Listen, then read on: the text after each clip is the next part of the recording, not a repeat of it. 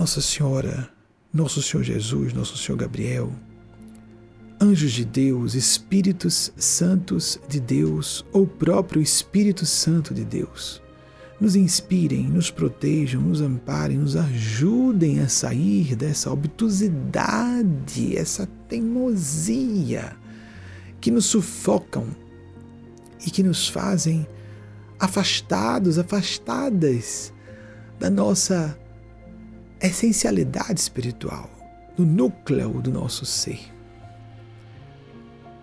Ajudem-nos a quebrar as nossas resistências, o que nos impede de enxergar além do óbvio, do objetivo, do físico. Vivemos numa era em que o que é invisível é cotidiano.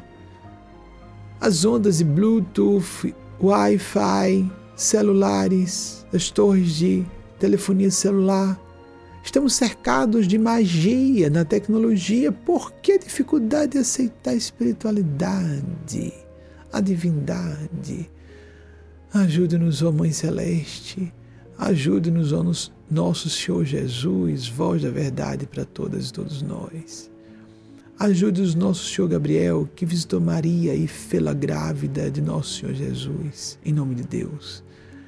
Ajudem-nos a tornar nossas vidas um hino permanente de fraternidade, com espírito contínuo em todos os departamentos de nossas, existências, nossas existências, com espírito constante de solidariedade, de serviço ao bem comum, dentro de casa, na vida profissional, na vida social, etc.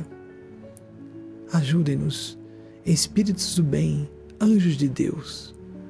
Deus, ajudem-nos. Ajudem-nos a querer nos ajudar. Porque precisamos escolher sistematicamente a sintonia com as forças do bem. Porque as forças do bem jamais violam o nosso livre-arbítrio ou nosso discernimento, ao passo que as forças do mal a todo momento querem nos induzir, nos controlar, violar nosso espaço de liberdade e consciência. Ajude-nos a, então, distinguir com mais clareza pessoas que, em nome do bem, querem violar nossas almas, controlar nossas escolhas.